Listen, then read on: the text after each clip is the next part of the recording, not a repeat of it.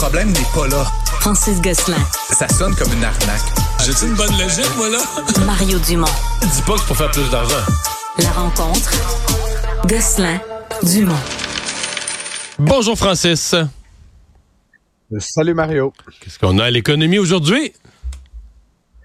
Ah ben, écoute, comme tu le sais, j'en ai parlé rapidement hier là, de cette histoire là, autour d'Arrive Cannes. Euh, avec les informations qu'on disposait hier, il semblait y avoir évidemment certaines irrégularités du côté de l'Agence des services euh, douaniers du Canada. Mais il y a des nouvelles informations qui ont été dévoilées aujourd'hui qui euh, me font presque tomber en bas de ma chaise, Mario. Apparemment, l'entreprise en question là, qui aurait mérité, et finalement, le problème est beaucoup plus large là, que l'Agence des services frontaliers, mais l'entreprise qui aurait mérité près de, plus de 250 millions de dollars de, de contrats publics. Euh, ce sera en fait une entreprise qui est domiciliée dans un bungalow d'une banque Ben ouais, mais- et euh, qui, qui- où il y aurait deux employés, Mario. Donc, Ouais, ça a l'air qu'ils sont rendus à quatre. Semble-t-il qu'il y aurait maintenant quatre Ouais. employés. De deux, ça aurait monté à quatre. Mais sincèrement, une entreprise qui ramasse, un, pour vrai, là, un quart de milliard de contrats d'un gouvernement, je veux dire, ça prend, d'abord, ça prend un site web avec euh, toutes les expertises. Normalement, tu aurais des départements avec des experts, des chefs d'équipe. Après ça, ben, tu aurais un vrai siège social avec des buts. Écoute, t'as des, centaines de millions de contrats gouvernementaux, là. Tu es dans une tour à bureau quelque part ou dans un bureau avec, euh, non, tu peux pas être, la, journaliste de la presse, t'as-tu est allée sonner à la porte du bungalow? Il y a des gens qui sont venus répondre. Ils ont ben, ils savaient même pas de quoi on parle. Ils sont locataires. Ils disent, non, nous, on paye notre loyer. On n'est pas mêlé à rien de ça. Donc, c'est une maison qui est louée à des locataires, pas rapport. Exactement. Donc, ça a l'air clairement, Mario, là, de, de la définition d'une arnaque. Et donc, on n'est plus juste là, dans la question d'une mauvaise comptabilité. Là. Il y a clairement anguille sous roche là, en matière de, de, de détournement de fonds publics. Euh, qui plus est, là, ben, tu en as parlé, là, la, la presse a fait un, un bon travail là-dessus. Euh, apparemment, l'entreprise, le GC Stratégie, aurait participé à l'élaboration de critères pour un appel d'offres qu'elle a ensuite gagné, ce qui est comme un peu la, Oui, c'est bien ça. De, la- de- de ce qu'on ne fait pas en gestion contractuelle gouvernementale. Et euh, d'autres informations, là, euh, il y aurait certains des hauts fonctionnaires responsables de l'octroi du mandat qui auraient été ensuite été euh, traités à une dégustation de whisky. Là. Donc, tu sais, il y a vraiment, c'est Ouais. comme une vieille odeur de, de, de, de Mais- scandale des commandites là, mixé avec Ouais. euh, plein d'autres euh, Francis- tristes histoires. Français, je connais pas tant les contrats fédéraux. Moi, matin, je suis allé, parce que là, euh, avec l'histoire de la presse, moi, je suis allé là, dans les... Parce qu'on c'est disponible. là. Tu vas sur le site du gouvernement fédéral, des approvisionnements, tu vois les contrats par fournisseur, puis tu vas dans JC Strategies, puis tu vois ce qu'ils ont eu comme contrat.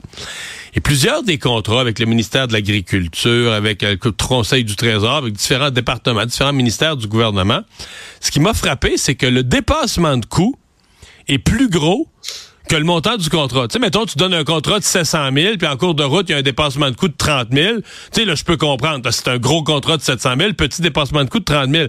Mais là, je vais te donner un exemple. Tu as un contrat, là, j'arrondis les chiffres, mais tu as un contrat de 100 000, puis un dépassement de coût de 700 000. Fait que finalement, ça devient un contrat de 800 000, mais qui a été initialement octroyé à 100. C'est-à-dire que les dépassements de coût, les, les ajouts en cours de contrat, sont beaucoup plus gros que le montant initial. Et je sais pas, comme je te dis, je connais pas tant l'administration fédérale, mais moi, j'aime pas ça. C'est c'est le genre d'affaire qui me met la puce à l'oreille. Puis quand ça arrive souvent en plus, il me semble que c'est le genre d'affaire qui, qui m'inquiéterait. Si j'étais vérificateur général, c'est le genre d'affaire que j'irais voir. Là.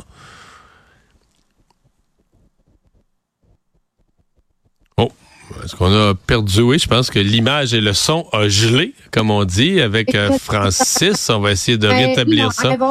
On va essayer de rétablir ça. Ouais, donc euh, des dépassements de coûts euh, qui sont, euh, comme je vous le dis, puis c'est quelque chose que vous pouvez aller voir là, dans les approvisionnements. Est-ce qu'on a rétabli la communication? Pensais l'avoir rétabli. Euh, Francis qui voulait aussi nous parler. Salut, Mario. Oui, bon. Euh, tu voulais aussi nous parler euh, de la SQDC, la Société québécoise du cannabis. Euh, une bonne année? Bonne année, une augmentation euh, des ventes et des profits. Mario, j'ai fait un petit calcul rapide, c'est quand même surprenant. Euh, on estime qu'il y a 19% des Québécois qui consomment du cannabis. Je le, je le chiffre m'a un peu surpris, je pensais que c'était beaucoup moins que ça. Euh, et donc, essentiellement, euh, ça veut dire que euh, il y a 1,7 million là, donc, de Québécois qui se partagent une enveloppe de 200 millions d'achats de cannabis. Donc, en gros, ça fait plus de 100 dollars par personne. Je sais pas, Mario, toi, combien tu en as acheté là, dans la- Non, c'est pas un gros client, mais c'est pas. euh. J'étais à zéro, moi. Et ça veut dire pour pour chacun, justement, comme toi puis moi, qui n'en achète pas du tout, il y a possiblement des gens qui en achètent pour 100, 200, 300 dollars. Grosso modo, ça veut dire que la stratégie de l'entreprise que j'avais quand même pas mal critiquée là, dans les premières années a quand même connu là, un, un, comment dire, un redressement là, dans Mais une là, ils perdent, là, ils perdent plus d'argent, Euh, ils en font. l'entreprise Là. va mieux. Parce qu'au début, la première Non, année, non, ils perdaient de euh, l'argent, là, ils en font. de- Là. Exactement. On parle quand même de 33 millions de dollars, Mario, le profit pour le troisième trimestre. Et donc, essentiellement, cet argent-là, je te le rappelle, est reversé à l'État pour faire de la sensibilisation contre les dépendances. Donc, c'est pas vraiment de l'argent euh, neuf qu'on verse à l'État pour payer euh, la santé ou de l'éducation, mais ça reste que ça, ça s'ajoute aux, aux- aux finances publiques euh, du Québec. Donc, une, une bonne nouvelle. Puis, ça vient évidemment avec le déploiement de, des, des succursales là, qui, je pense, va se stabiliser là, au cours de la prochaine année. Mais la société euh, de, québécoise de distribution du cannabis semble être bien en selle pour remplir pleinement sa mission. Donc, c'est plutôt une bonne nouvelle, finalement. Bon. Euh, il y a une entreprise ontarienne qui euh, vend des T-shirts. Ça m'a fait quand même bien rire. C'est une entreprise un, peu punk, là, Mario, euh, si tu me passes l'expression, euh, qui vend des, des vêtements, effectivement, des t-shirts. L'entreprise s'appelle Instant Distraction, mais il se spécialise essentiellement à, à se moquer des, euh, des grandes marques et notamment dans le domaine de l'épicerie, là, où, comme tu le sais, là, il y a quand même eu euh, beaucoup d'encre qui a coulé dans les deux dernières années euh, concernant les stratégies de Loblaws, là, par exemple, à- avec les prix à 50 ou, ou métro, puis toute l'histoire de gel des prix. Et donc, ils ont lancé euh, une série là, de t-shirts, puis apparemment, ça se vend là, en, en dizaines de milliers d'unités. Donc, tu as évidemment M. Gallen, là, le PDG de Loblaws, qui euh, se paye, euh, les- qui en fait les frais.